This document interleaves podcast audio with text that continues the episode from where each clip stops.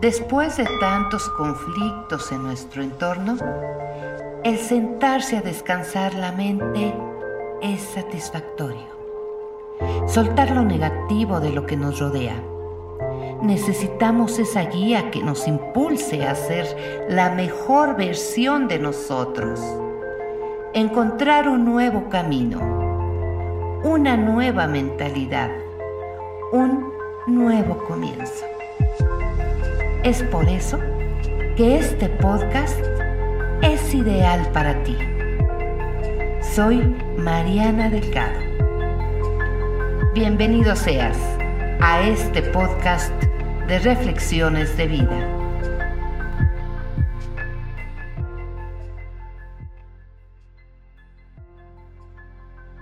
La vida no te quita cosas, te libera de cosas te alivia para que vueles más alto, para que alcances la plenitud. De la cuna a la tumba es una escuela. Por eso lo que llamas problemas son lecciones. No pediste a nadie, el que murió simplemente se nos adelantó. Para allá vamos todos. Además, lo mejor de él, el amor sigue en tu corazón. No hay muerte, hay mudanza. Y del otro lado te espera gente maravillosa. Gandhi, Miguel Ángel, Whitman, San Agustín, la Madre Teresa, tu abuelo y mi madre, que creía que la pobreza está más cerca del amor, porque el dinero nos distrae con demasiadas cosas y nos aleja, porque nos hace desconfiados. Hay tantas cosas para gozar y nuestro paso por la tierra es tan corto que sufrir es una pérdida de tiempo.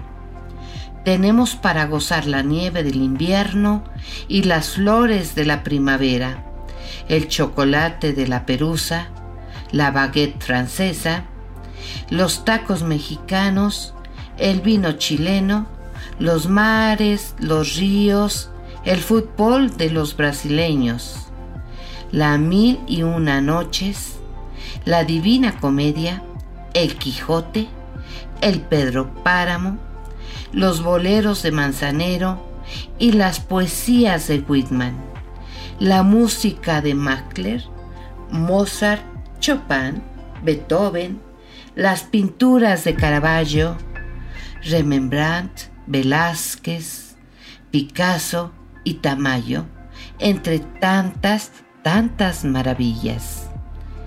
Y si tienes cáncer o sida, pueden pasar dos cosas y las dos son buenas. Si te gana, te libera del cuerpo que es tan molesto.